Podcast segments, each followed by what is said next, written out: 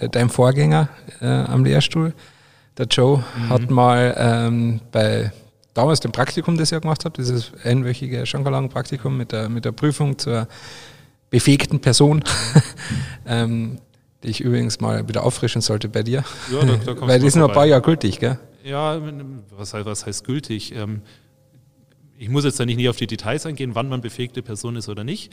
Aber wenn man gibt ja eine nicht Prüfung regelmäßig dazu, was mit Schankanlagen macht, dann sollte man regelmäßig einen Lehrgang genau. besuchen, um einfach auch von den rechtlichen Aspekten ne, So an, by the way, ihr ja auch anbietet, genau. also nicht nur für jetzt die Kollegen hier von der Brauerei, sondern halt ja. einfach jeder, der, der das braucht, möchte, wie auch immer, kann da Kurse buchen bei euch ja. und ja, genau.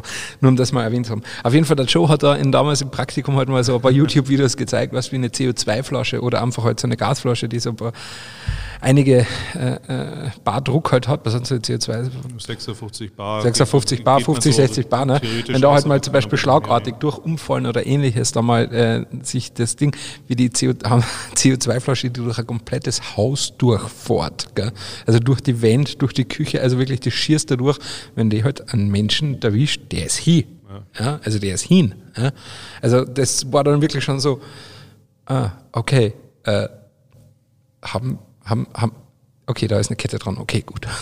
Also dann, dann wird man da halt viel äh, sensibler, was sowas betrifft, ja. äh, weil das ist nicht ganz ungefährlich.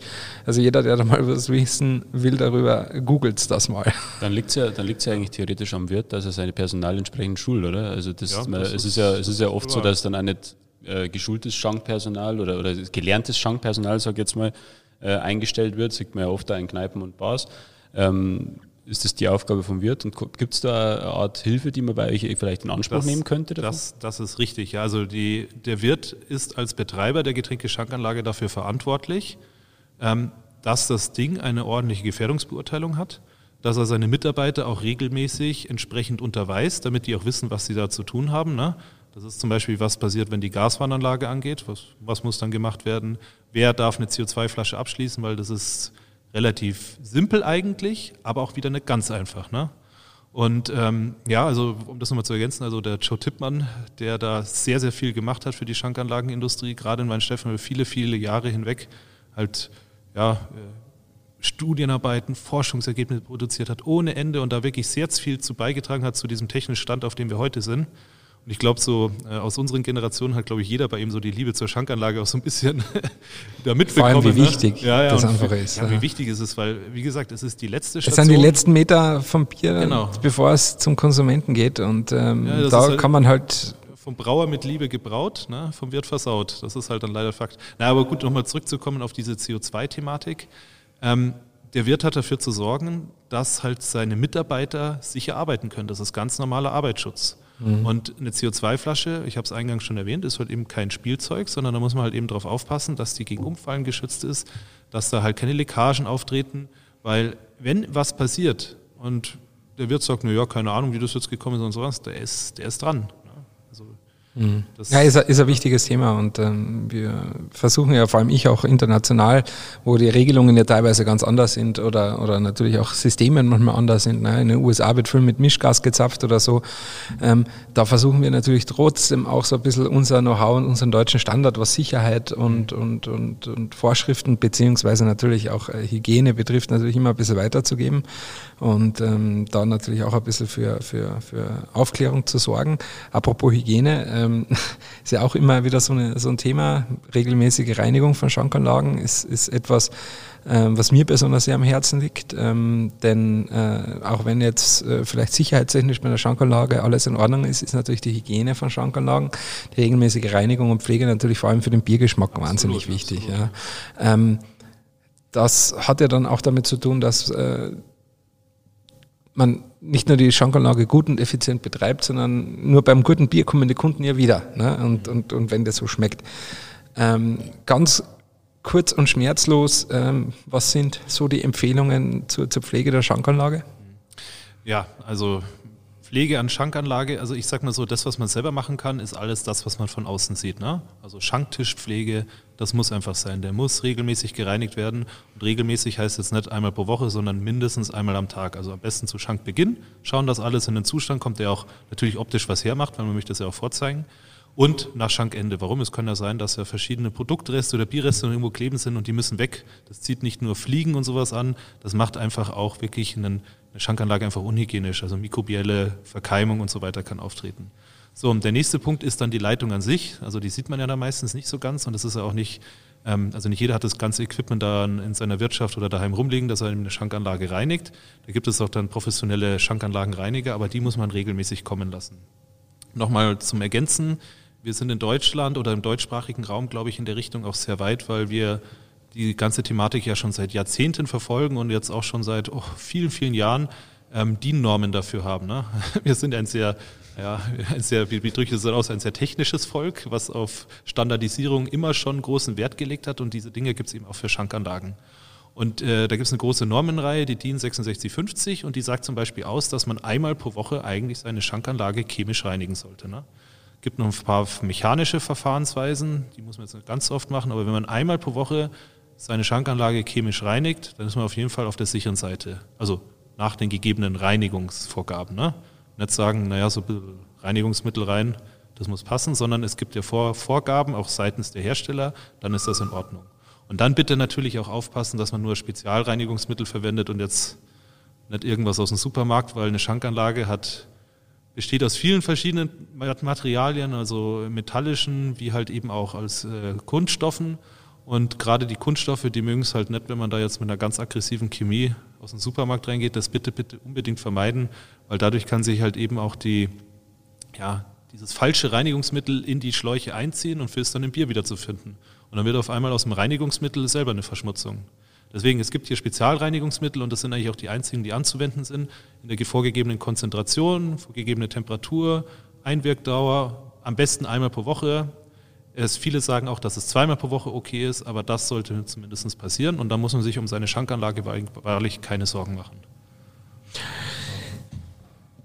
Ist ja immer ein ganz ähm, intensiv diskutiertes Thema. Ich bin ja ab und zu immer auch bei diesen Expertentreffen, äh, dass du jedes Jahr veranstaltest mit dem Lehrstuhl, äh, Expertentreffen Schankanlagen ähm, wo von den verschiedenen Brauereien, Schankanlagenbauern, Zulieferern aus der Wissenschaft Leute zusammenkommen, auch von den Behörden, von den Gremien und da mal äh, sich weiterbilden, aber auch darüber diskutieren, Entwicklungen vorantreiben und so weiter. Und das ist immer ein Standardthema gewesen, was immer wieder äh, vertieft wird. Ähm, und deswegen war es mir auch wichtig und ich glaube dir auch, dass wir hier ganz kurz natürlich auch mal um Schankanlagenhygiene sprechen, weil einfach äh, ist der größte Problembereich meines Erachtens. Ne? Also die sicherheitstechnische Frage, die haben wir durch SK und Standardisierung, also durch die Normen, glaube ich, ganz gut im Griff. Auch da kann natürlich noch viel, viel passieren, aber wenigstens sind die Bauteile, die dann meistens eingesetzt werden, ähm, als sicher zu beurteilen. Aber die Hygiene ist nach wie vor einfach ein komplett mhm. unterschätzter mhm. Faktor von vielen. Und äh, da redet man sich schon, auch der Joe Tippmann zum Beispiel, schon seit Jahren versuchen die alles Menschenmögliche, dass da halt eben aus der Sicht des Brauers alles nur getan werden kann, um hier auf einen gemeinsamen, vernünftigen Zustand zu kommen. Und das ist halt leider nicht ganz oft der Fall. Ja, klar, es, es, es äh, gibt die einen und die anderen Fälle. Ähm, ich persönlich habe ja sehr, sehr viel positive Erfahrungen gehabt, sei es äh, hier in, in Deutschland oder international, wo ich unterwegs bin. Vor allem auch Richtung USA oder Australien, ähm, vor allem in Ländern, wo es sehr warm ist, wo natürlich die Hygiene, vor allem was die Mikrobiologie betrifft, natürlich immer auch ein sehr heißes Thema ist, unter Anführungszeichen. Hat das aber bis jetzt immer wahnsinnig gut funktioniert. Also ähm, ich bin da äh, aus meiner Brauersicht etwas sensibler an das Thema rangegangen, haben wir schon schlimme Gedanken gemacht im Vorfeld, aber es waren eigentlich ganz oft unbegründet. Ja. Mhm. Also vor allem in den USA haben sie ja wahnsinnig spannende Systeme auch, ähm, sehr stark automatisierte Systeme. Zum Beispiel bei einem, äh, einer größeren Bierhauskette haben die so ähm, Elektroimpulse, die sie äh, mehrmals täglich durch die Leitung äh, quasi schicken, damit da keine Belege anhaften an, an, an den Leitungen und so weiter. Selbstreinigende Systeme, ähm, Volumenstromüberwachung, Temperaturüberwachung, äh, bypassgekühlte Leitungen und so weiter. Also sehr nerdig. Ja, aber die, das ist mega geil. Innovationen gibt es äh, im Bereich Schankanlagen, also wirklich sehr viele. Also gerade speziell bei den Reinigungssystemen wurde schon sehr, sehr viel ausprobiert, erfunden und so weiter und ist auch sehr viel in Anwendung, gerade das Thema Automatisierung. Äh, ja, und ich sage jetzt mal auch Digitalisierung, ne? das ist jetzt gerade ganz groß im Kommen. Mhm. Da ist sehr, sehr viel unterwegs und ja, ist auf jeden Fall cool, dieser Branche. Momentan ist es natürlich ein bisschen problematischer wegen Corona, aber prinzipiell, äh, letztes Jahr hat man gemerkt, was da für ein für ein Engagement oder ein Elan vorhanden ist. Ne? Also es ist cool, dieser Branche noch weiter beim Wachsen zuzuschauen. Dann, dann erzähle ich dir mal kurz vom, vom äh, kleinen Traum und großen Wunsch von mir. äh, wenn du sagst, Tonis Träume. Tonis Träume. Das Thema Automatisierung. Wird das ein eigener Podcast? Das könnte man eigentlich machen, ja. Das war, war ein bisschen was wert. Könnte man so, so eine Art Meditation könnte man das machen. Ja. ähm, das Thema Automatisierung und Digitalisierung ist ja super spannend. Ähm, äh, wenn ich mir jetzt überlege, ich stehe am Morgen auf, gehe in die Küche, schalte meine Kaffeemaschine an, drücke auf den Knopf, habe meinen Kaffee da. Mhm. Ähm, natürlich äh, werde ich mir jetzt in der Früh um halb acht noch nicht wahrscheinlich das erste Bier einschenken. Kommt darauf an, welchem Kontext, natürlich klar. Aber, aber äh, wie, wie, ist, wie ist da so die, die, der Ausblick? Also gibt dass man so Hausmaschinen für ein Hausgebrauch, ich meine, es gibt ja schon Mini-Zapfmaschinen, sage mhm. Zapfanlagen, sage ich jetzt mal. Ähm, gibt es, dass so vollautomatisierte Sachen kommen für den Hausgebrauch? Wäre wär dann sowas geforscht? Weißt du da was? Gibt es sowas? Oder?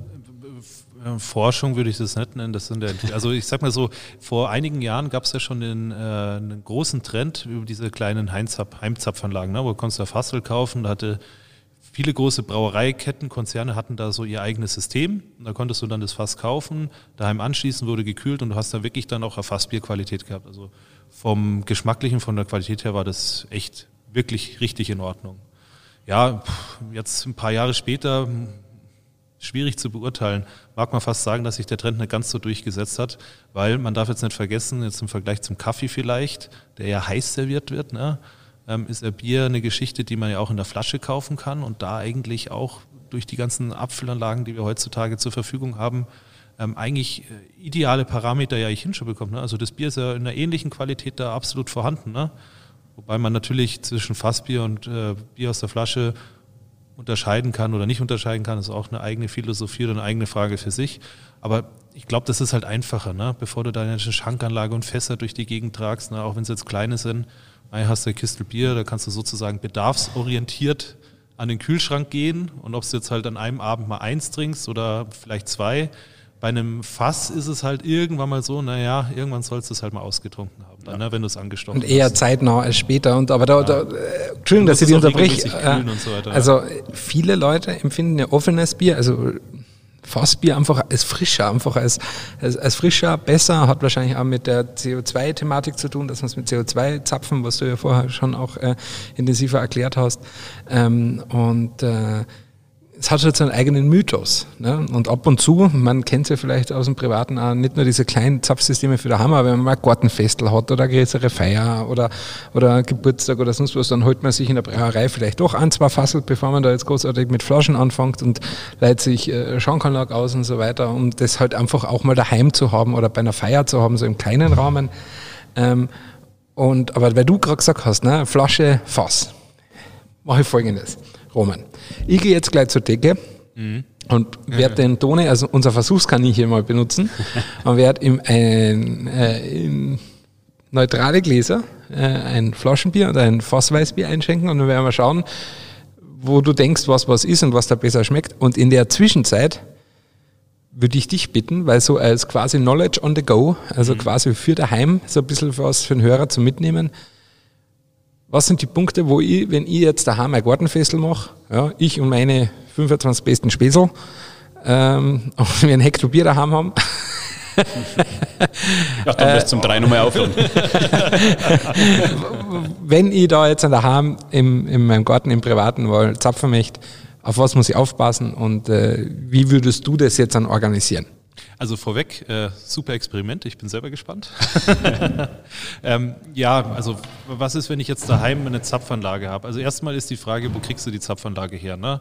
Die gibt ja, kannst du bei der Brauerei ausleihen, also ich glaube, ihr verleiht ja auch äh, Schankanlagen, ja. kannst du dir im Getränkemarkt ausleihen und so weiter und so fort. Ähm, ich sag mal so, der hygienische Aspekt ist da wahrscheinlich den ersten, den ich betrachten würde. Ne? Wenn ich da so eine Schankanlage bekomme, die da irgendwo hinten im Lager steht. So, du siehst noch das Bier vom Vorgänger, der vor drei Wochen vorher sich die Zapfanlage ausgeliehen hat, drin rumschwappen. Ganz ehrlich, da darf ich darauf verzichten. Dann würde ich sagen, dann hole ich mir lieber ein paar Kästen Bier und dann ist in Ordnung. Wenn das aber eine top gepflegte Anlage ist, wo ich sage, ja, ähm, wo ich auch merke, wenn es mir übergibt, ne, der hat einfach Ahnung davon, der weist mich auf die Gefährdungen drauf hin, der erklärt mir, wie es funktioniert, dann würde ich sagen, ja, dann ist so eine Zapfanlage für Gartenparty daheim. Also ich habe ja selber drei Zapfanlagen daheim rumstehen. Ähm, auf jeden Fall immer ein absoluter Hingucker, eine wirklich coole Geschichte. Und äh, ich sage mal so, wenn kommt darauf an, was du dann halt hast, da kannst du wirklich dann auch Bier in der Top-Qualität halt eben ja, ausschenken oder zur Verfügung stellen. So, wenn du jetzt sagst, Hygiene passt, derjenige, der es verleiht, der wirkt auch seriös, das passt auch. Dann ähm, bringst die Schankanlage nach Hause, äh, musst noch schauen, dass du dich um eine CO2-Flasche kümmerst. Das ist natürlich ein weiterer wichtiger Aspekt. Ne? Ohne die wird es nicht funktionieren. Ähm, dann musst du auf jeden Fall beim selber Zusammenbauen schauen, was du da eigentlich tust. Ne? Also rein, rein rechtlich gesehen ähm, ist es ein bisschen schwieriger, ne? weil es, man wird ja dann auch schnell zum Betreiber, muss halt hier auch eben für den Schutz oder die Sicherheit halt eben sorgen, auch wenn man jetzt vielleicht jetzt nicht direkt da seine, seine Angestellten da jetzt äh, unterwegs hat, aber wenn man seine Gäste möchte man jetzt nicht natürlich einer CO2-Gefährdung Also aussetzen. im Endeffekt muss man, wenn man zapft, halt auch schauen, äh, dass es gescheit gesichert ist Richtig. und dass alles passt. Man sollte schon ein gewisses Also man muss der Schankerlage aus einer seriösen haben, ja. Quelle auf jeden Fall beziehen. So ist es. Man sollte schon schauen, dass äh, derjenige, der einem diese Anlage übergibt oder verleiht, dass der wirklich auch auf diese Gefährdungen drauf eingeht und auch sagt, wie man sie vermeidet. Na, das fängt bei den Schläuchen an, geht über Dichtungen, äh, wie dicht habe ich das alles angezogen, na? also mhm. was ist ein Druckminderer, wie funktioniert das? Ablasventile oder Sicherheitsventile, die an Druck mindern ist. Was, was, was muss ich machen, wenn die ganze Anlage irgendwo zischt? Da wird sich der eine denken, naja, das bisschen Zischen da, das Bier kommt ja raus kann aber sehr schnell hochgefährlich werden. Und auf solche Sachen würde ich Acht geben. Und dann der nächste Punkt ist, und das erwähnen wir jetzt auch nochmal, wir wollen ja bei der Bierqualität was ordentliches liefern, wenn es ein Durchlaufkühler ist, kann ich das Bier durchaus schon warm vorne hinhängen. Ne? Es wäre natürlich am besten, wenn es da auch kalt wäre. Der Durchlaufkühler kühlt es dann nochmal optimal auf die Trinktemperatur runter. Aber was man zum Beispiel nicht machen sollte, ist, wenn man jetzt die Schankanlage baut man daheim auf, dann fährt man in den Getränkemarkt, holt noch das Fass, Während der Fahrt schaukelt es so schön vor sich alles hin. Dann stellt man es gleich hin, will anzapfen und dann das perfekte Schankergebnis erwarten. Man sollte dem Bier Zeit geben, sich auch noch ein bisschen auszuruhen, bevor es dann wirklich losgeht.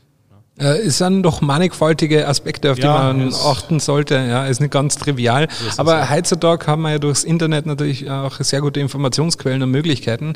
Ähm, Gibt es da so ein paar, also ich weiß vom Deutschen Brauerbund, der hat online äh, ganz gute äh, Dokumentationen oder Sachen zum Nachlesen, wo man sich informieren kann. Richtig, Kannst du da ein paar Tipps geben, wo man sich da, ähm, wenn man jetzt nicht unbedingt gleich einen Kurs bucht, äh, äh, wo man sich ein bisschen informieren kann, was ganz gute Quellen sind, seriöse Quellen sind? Also ähm, der Deutsche Brauerbund ist da auf jeden Fall ein, ähm, eine wichtige Anlaufstelle, die da zu nennen ist. Also die haben wirklich auf ihrer Website einige Dokumentationen und Anleitungen und Hilfsmittel halt zur Verfügung gestellt, die man da auch nutzen kann. Und die zweite wichtige Anlaufstelle ist dann definitiv die Berufsgenossenschaft äh, Nahrungsmittel- und Gastgewerbe, also kurz BGN. Die haben auch eine eigene Website rein für den Getränkeschankanlagenbereich und da kann man sich auch diverse, äh, ich sag jetzt mal, Hefte, Begleithefte, äh, Informationsblätter und so weiter runterladen, wo dann halt eben auch sehr viel Tipps gegeben werden, was der sichere und hygienische Betrieb von der Getränkeschankanlage ausmacht. Und wenn man dann jetzt ganz technisch werden will, dann kann man auch noch sich die DIN-Normen kaufen. naja, ich glaube, für das private Gartenfestel im Sommer daheim wird man das eher lassen. Ach, also der deutsche Paragraphenreiter an sich kann ich mir schon vorstellen, dass er dir ein schönes Buch mit DIN-Normen ins Regal stellt. Also. Ja, aber wir dürfen vergessen, also alles das, was auch der Deutsche Brauerbund sagt und ähm, auch die Berufsgenossenschaft, das hat mehr oder weniger seinen Ursprung in diesen DIN-Normen. Ne? Ja, da sitzen klar. ja Experten zusammen. Und das ist ja auch halt, gut zu wissen, dass bei so einem ja. Thema halt einfach eine gescheite Reglementation da ist. Ja. Ich meine, das beruhigt ja auch, weil wir haben schon gelernt, es ist ja doch auch relativ äh, gefährlich werden kann und, und, und, und nicht ganz trivial ist. Und dann ist ja gut, dass es da war, ja. Prüflaboratorien gibt, dass es da DIN-Normen gibt, dass es Sicherheitsvorschriften gibt, dass es äh, Arbeitsschutz gibt im Sinne, dass man äh, seine Mitarbeiter, die an sowas arbeiten, halt einfach auch schulen muss und so weiter. Ist ja auch gut zu wissen. Ist ja auch wirklich gut zu wissen. Aber jetzt, was auch gut zu wissen ist. Der wird mein Bio schauen. Anton, mein Freund. Jetzt bin ich gespannt, weil er hat es vorher schon umgehoben, so die Glas, und ich musste, musste den Blick drauf halten, wie bei so einem Hütchenspiel, weil, welches weißt, Bier, was, was ist, was ist Flasche und was ist Fass. Und jetzt dann äh, riechen, schmecken, Anton, und dann sag mal, sag uns deine Meinung, weil jetzt bin ich gespannt. Also du, du weißt, welchen ich das gerade wo habe. Mhm.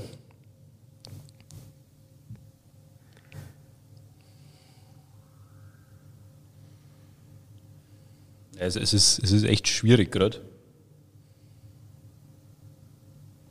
Weil das Wein Stefan Weißbier immer gut ist. äh, aber ich darf jetzt sagen, in meiner rechten Hand hätte ich das Fassbier. Aha, okay. Äh, liege ich richtig oder liege ich falsch? Also ich, bin, ich, bin, ich hätte jetzt gesagt, dass das rechte ein bisschen frischer, ein bisschen fruchtiger schmeckt. Aha. Ein Ticken. Aber ich kann mir den Ticken ja einbilden. Das ist jetzt tatsächlich einfach... Äh ja, äh, ist genau umgekehrt. Du hast in deiner super. linken Hand das Fassbier und rechts das Sehr gut mit rumbekleckert. Also das muss ja. ich wirklich sagen. Was heißt, was heißt mit rumbekleckert? Aus wissenschaftlicher Sicht, also ich bin ja da in der Richtung Wissenschaftler durch und durch. Mich würde jetzt mal interessieren, warum hast du denn gemeint, dass das rechte das Fassbier ist? Also ich habe ich hab, ich es als, als frischer empfunden, als mhm. fruchtiger empfunden und habe äh, und das ist bei mir im Kopf ist diese Verbindung äh, natürlich jetzt muss ich dazu sagen natürlich aus der Sicht eines Laien mhm. äh, ist die Verbindung bei mir da aus dem Fass ist es schmeckt es frischer ich weiß jetzt natürlich nicht, was wir natürlich in der Flasche jetzt für Abfüllung gehabt haben, aber wenn es gestern abgefüllt worden ist, dann werde ich wahrscheinlich keinen großartigen Unterschied schmecken. Das ist ja genau der Aspekt bei der ganzen Geschichte. da habe ich jetzt auch nicht drauf geschaut, was wir da für ein MAD haben, aber wir haben es gerade frisch aufgeliefert gekriegt ins Museum. Ja, das gestern kann, kann, also ist wahrscheinlich auch bombenfrische Abfüllung, keine Frage. Ja. ja. Ähm, ja, aber andererseits ist natürlich auch gut zu wissen und, und, und natürlich äh, ist das, was ja jede Brauerei haben möchte, äh, dass äh, zwischen Fass, Flasche oder den verschiedenen Gebinden es keinen qualitativen und geschmacklichen Unterschied gibt, sondern dass halt egal, wo man das Bier anbietet, das halt immer gut ist. Ähm, ich sage halt mal, Fassbier hat natürlich vor allem auch sehr viel logistischen Vorteil, dass ich halt einfach äh, viel effizienter das, das, das Produkt transportieren kann, dass es viel effizienter ausschenken kann, ist in der Gastronomie natürlich. Aber klar, es hat natürlich einfach auch ein bisschen diesen gemütlichen Mythos, dass man halt irgendwo zusammenhocken in der Wirtschaft, im Biergarten und, und, und das Fassbier. Also äh, das passt schon. Also ich glaube, man muss da gar nicht das irgendwie ähm, äh, wissenschaftlich äh, aufdröseln, äh, wo sind da jetzt die sensorischen Feinheiten und hin und her. Ich glaube, man darf einfach dem Fassbier und dem Kneipenbesuch, dem Wirtschaftsbesuch oder dem Biergartenbesuch auch seinen Mythos lassen und diesen Mythos auch dem Fassbier lassen. Roman, als abschließende Frage. Mhm. Hast du einen Tipp für unsere Hörer, wo du äh, das bisher beste Fassbier getrunken hast. Ja, oder diesen, diesen Mythos, wo man diesen Mythos halt schön, genau. schön äh, das halt betreiben diese, kann. Diese klassische Frage, die jeder Brauer bekommt. ja, und was ist das beste Bier? Welche, Freibier. Welche, ja, das scherzhafterweise sagt, muss man immer Freibier sagen, weil das, das ist nicht so einfach zu beantworten. Also ja. man muss dazu sagen, ähm, gerade speziell in Deutschland gibt es ja viele verschiedene also bierkulturell bezogene Möglichkeiten, Fassbier zu genießen. Ob es die Pilzstube ist oder der bayerische Biergarten oder was weiß ich, ähm, was weiß ich, in einem Klostergasthof, die, also riesige Dinger, die vielleicht, was weiß ich, auch äh, Ausschanktanks haben in der Richtung. Ähm, also, wie gesagt, schwierig zu sagen, weil es ist, es ist halt beim sensorischen Erlebnis immer die Geschichte, es muss halt alles so drumherum zusammenpassen. Ne? Und äh, wenn man jetzt, glaube ich, auch ähm, jemanden aus den USA oder aus, aus Asien fragen würde, ähm, wo schmeckt dir ein bayerisches Weißbier am besten? Ja, wahrscheinlich direkt auch im bayerischen Biergarten. Ne? Das ist ja genau wie umgekehrt, wenn man jetzt sagt, naja, wenn du jetzt so einen richtig toskanischen Hochklasse-Rotwein hast, der schmeckt dann natürlich da in der Toskana, so bei schönem Sommerwetter natürlich genial daheim so vom Fernseher ist es dann wahrscheinlich so ein bisschen so ein anderes Erlebnis. Ne? So muss, man, muss, man, muss man auch sagen. Ne? Aber, das Weinspiel von der Hefe Weißbier schmeckt auch daheim ja, vom muss, ich, muss, auch, muss ich jetzt, ja, bei euch muss ich jetzt ja wirklich eigentlich schon sagen, ja, da muss man schon Ausnahmen machen. Mir schmeckt es ja eigentlich auch immer. aber, du aber, bist ja aber eher so ein Pro-Bier-Typ. Ja, ne? ich, bin, ja ich, muss, ich muss zugeben, also wenn, man, wenn ich mich jetzt, wenn ihr jetzt gefragt hättet, Bieraffinität entscheid, latent vorhanden. Entscheide ich zwischen Bier und, und in dem Moment hätte ich schon Bier gesagt. Ja? ne? Also von daher, von daher glaube ich, äh, das wäre für mich jetzt persönlich relativ einfach beantwortet. Ja, aber ganz ehrlich, ähm, ich bin so klassischer Wirtshaus, ich gehe gerne auf Volksfeste, ich bin gerne im Biergarten. Einfach nur, um da einerseits mal als Brauer, wir haben es ja auch gelernt, die Bierkultur zu sehen, zu erleben und wirklich auch wirklich es aufzusaugen. Biere, ja, aufzusaugen, einfach Biere, äh, ja, Bier zu trinken und sich dann aber einfach zu sagen, ja, genial. Ja. Das Ganze man, zu erleben einfach. Kann man, kann man gar nicht so jetzt so direkt, also da muss man jetzt das mal unwissenschaftlich betrachten, so beschreiben ne? oder erklären. Ja. Und da können wir eigentlich alle als, als Brauerei, aber auch als einfacher Kunde echt dankbar sein, dass es so Leute wie die gibt, äh, Schankerlagenbauer gibt, Schankerlagenreiniger gibt, die Wirtsleute gibt, die Schankkölner gibt, äh, die, die Bedienungen gibt, die, die äh, uns dann halt auch mit dem, dem Bier versorgen und äh, dass wir so schöne Locations haben, dass wir es genießen können. Und ähm, an der Stelle sage ich merci, Roman. Danke, dass du dir die Zeit genommen hast. Danke, dass ich da sein durfte. Vielen und vor allem äh, im Sommer, wenn der Biergarten wieder aufhört, gehen wir zusammen in den Hörsaal 13. Oh ja. Und dann werden wir ein schönes, gemeinsam, ein schönes Fassbier trinken. Ähm, Für alle, die es nicht wissen, da geht es tatsächlich nicht um äh, jetzt großartig was äh, zusammen irgendwo zum Studieren gehen und vielleicht sich dann noch eine aufmachen. Der Hörsaal 13 ist unser Bräustübel. Ja, das ist unser das Biergarten vom Bräustübel, ja. Weil im ganz Wein Stefan am WZW gibt es keinen Hörsaal 13 und dann haben die Braustudenten, das ist schon Jahrzehnte her, irgendwann mal gesagt, na ja, Sommervorlesung im Hörsaal 13, das heißt Bier trinken im, im, im Wein ja. Stefaner Bräustüber Biergarten. Hat, hat, sich beim Anruf der Eltern wahrscheinlich auch besser angehört, ich bin ja. Hörsaal 13. Ja. Ah ja, ist okay, mach weiter. Ja. Da gehen wir hin im Sommer, oder? So ist es, auf jeden Fall. Vielen Dank. Vielen Dank, hat uns sehr gefreut. Und mach's gut, bleib gesund und einen schönen Tag noch. Ihr auch, bis bald. Danke. Servus. Ciao.